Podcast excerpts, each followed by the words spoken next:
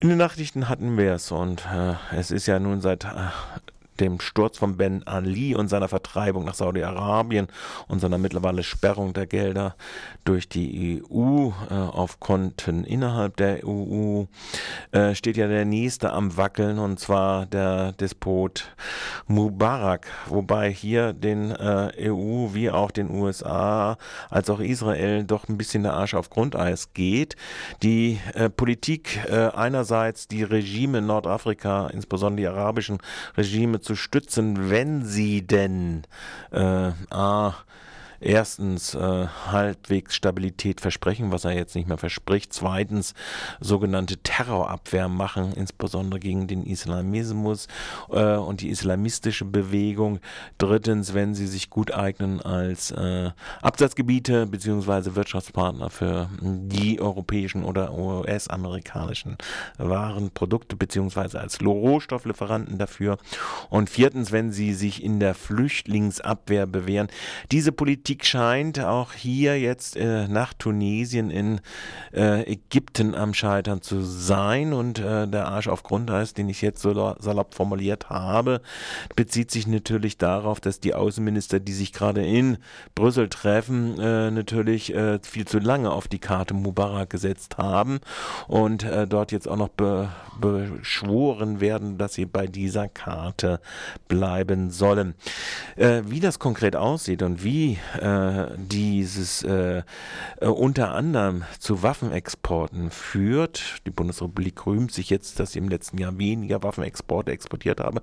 Gleichzeitig hat sie aber die Zahl der Waffenexporte und das Volumen erhöht in äh, sogenannte Nicht-EU- und Nicht-NATO-Staaten. Also insofern, äh, dazu sprach gestern meine Kollegin äh, beziehungsweise heute meine Kollegin Johanna mit Paul Russmann von äh, äh, ohne Rüstung leben, beziehungsweise die haben zusammen mit der DFGVK auf diese heuchlerische Politik nämlich aufmerksam gemacht. Und dieses Interview hört er jetzt. Waffenexporte der Bundesrepublik nach Ägypten. Ja, wir sprechen da von einem Genehmigungswert von 77,5 Millionen Euro 2009 und 33,6 Millionen 2008. Hier geht es auch eher in der Richtung, dass die Machthaber in Kairo Teile für Panzer äh, gekriegt haben, gepanzerte Fahrzeuge, militärische Landfahrzeuge und Kommunikationsausrüstung. Und sie erhielten im Jahre 2009 884 Maschinenpistolen und Bestandteile im Wert von 866.037 Euro. Interessant, gerade wegen ihrer leichten Verbreitbarkeit sind dann immer die Kleinwaffen. Gibt es da Informationen darüber, wer die erhalten hat? Also ging, ging die eher ans Militär, an die Polizei, an die Paramilitärs? Also äh, das kann man äh, so äh, nicht direkt sagen, soviel ich weiß. Es scheint wohl, dass die ägyptische Polizei über Maschinenpistolen des Typs MP5 verfügt, die entwickelt worden ist von Heckler und Koch im schwäbischen Oberndorf. Heckler und Koch gehört hier zu den ganz, ganz großen drei der Kleinwaffenproduzenten und Exporteure auf der Welt. Und wenn man jetzt sagt, dass ein Maschinengewehr kostet dann vielleicht einige tausend Euro und ein U-Boot kostet vielleicht ein paar Milliarden Euro, dann muss man einfach dazu sagen, bei den Kleinwaffen ist es halt so, dass die Kleinwaffen, obwohl sie relativ wenn man das mit einem U-Boot vergleicht, wenig kosten, doch eine viel tödlichere Wirkung haben. Man geht davon aus, dass 90 Prozent aller Kriegsopfer Opfer von Kleinwaffen, Kleinwaffen klingt ja etwas harmlos, das sind Maschinenpistolen, Maschinengewehre, Mörser, sind. Wie kam es denn eigentlich zu dieser privilegierten Partnerschaft gerade zwischen Deutschland und Ägypten? Ja, das kann man nicht so direkt sagen. Das ist aber eher traditionell schon eines der Empfängerländer deutscher Rüstungstechnologie und in Ausnahmefällen auch von Waffensystemen.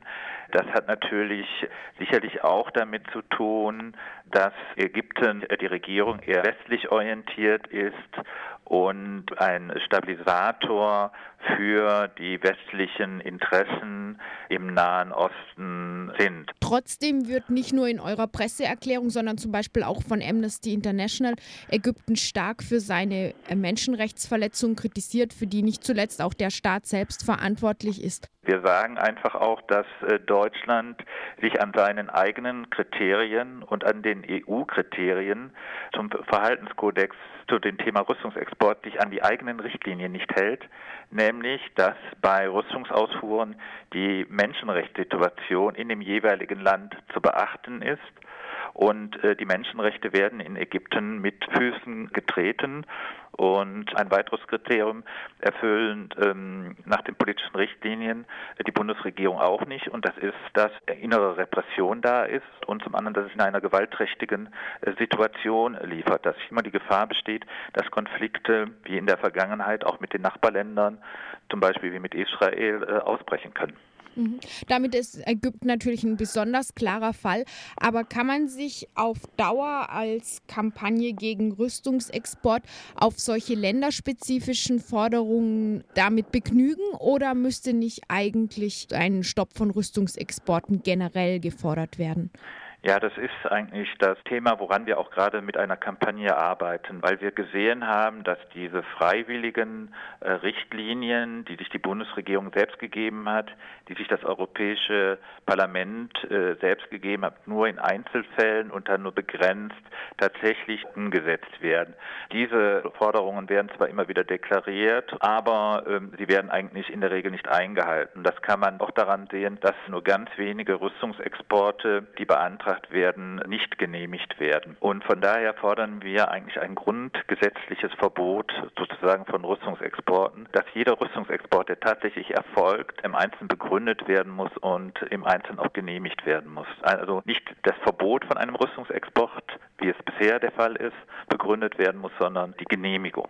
Was wäre dann zum Beispiel eine gültige Begründung für einen Rüstungsexport? Ja, man, man könnte vielleicht argumentieren, wenn man jetzt zum Beispiel Polizeiwaffen von Deutschland nach Frankreich liefert. Mhm. Das wäre also Ihrer Meinung auch zu unterstützen. Das könnte man äh, im Einzelfall begründen, wobei man im Grunde natürlich sagen muss, dass das Problem nicht ist, dass es nicht genug Waffen auf der Welt gibt. Ich möchte noch auf einen Punkt zurückkommen, der schon angeklungen ist. Und zwar werfen Sie auch in Ihrer Pressemitteilung deutschen Politikern, Politikerinnen Heuchelei vor. Können Sie Beispiele nennen, woran das festzumachen ist? Ja, ich finde, wenn Bundesaußenminister Guido Westerwelle jetzt erklärte zu der Lagesituation in Ägypten, Ägypten äh, die Stabilität führt über die Wahrung der Menschen- und Bürgerrechte. Dann ist das schön erklärt und es stimmt natürlich auch als Faktum. Aber in den letzten Jahren hat sich die Bundesregierung sowohl jetzt schwarz-gelb als auch vorher rot-grün nicht darum gekümmert, wie die Polizeikräfte als Sicherheitskräfte in Ägypten eingesetzt worden sind, nämlich zur Menschenrechtsunterdrückung, zur Folter eingesetzt worden sind. Und man hat ihnen trotzdem Polizeiwaffen geliefert oder Waffen an die Polizei und Sicherheitskräfte. Und da denke ich, diese Reden sind Sonntagsreden, aber für den Alltag sind sie untauglich. Ich sehe auch andererseits die Gefahr, dass natürlich zum Beispiel einfach auch Maschinengewehre, die man zum Beispiel an Ägypten liefert, Maschinenpistolen, dass die natürlich auch ähm, illegal zum Beispiel wieder äh, über die Grenze hinweg an palästinensische Leute geliefert werden können.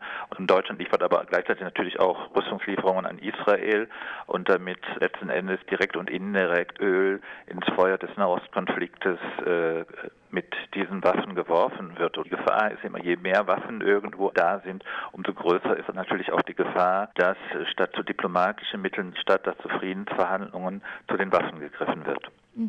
Sie haben vorher gesagt, dass sowohl die jetzige als auch die Vorgängerregierung, die rot-grüne Regierung, es eben versäumt hat, gegen Ägypten Druck aufzubauen. Gibt es überhaupt Gegenstimmungen, zum Beispiel aus der derzeitigen Opposition? Die Menschenrechtssituation jetzt in Ägypten thematisiert. Also ich denke, dass es äh, sicherlich einzelne Politiker äh, bei den Grünen und bei den Linken und vielleicht auch bei der SPD gibt, die das erstmal grundsätzlich tun, das, das äh, zu kritisieren. Die auch die Waffenexporte ansprechen? Die die Waffenexporte ansprechen, ist eigentlich in ihrer radikalsten Form. Das Ablehnen ist eindeutig nur bei, bei den Linken zurzeit. Also bei den Grünen ist es eher keine Waffenexporte außerhalb Europas.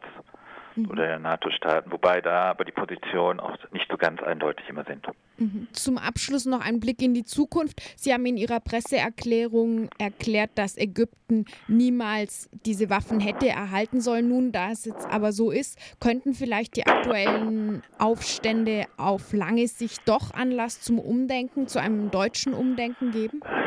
Naja, das äh, wäre zu hoffen, aber ob das so ohne weiteres passiert, weil man doch immer äh, gerade bei Rüstungsexporten ähm, sehr kurzfristig denkt, um das jeweilige System, weil es einem gerade in den Kram passt oder die eigenen Interessen unterstützt und damit unterstützen will, um äh, es als Waffenlieferungen sind auch oft Türöffner für ähm, zivile Geschäfte, damit man, sage ich mal, gleichzeitig Autos oder oder Maschinen oder sowas absetzen kann, verspricht man äh, dem äh, Empfängerland auch äh, einen bestimmten Teil oder einen kleinen Teil auch an Waffen zu liefern. Das ist die eine Geschichte.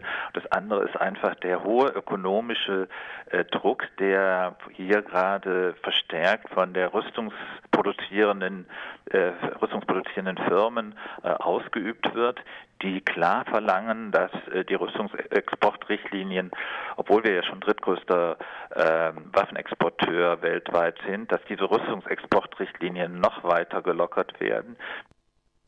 Paul Russmann von Ohne Rüstung Leben, der zusammen mit der DFGVK sich gegen die äh, Doppelstandards oder am Beispiel deutscher Rüstungsexporte nach Ägypten aus, für Ausführungen gemacht hat.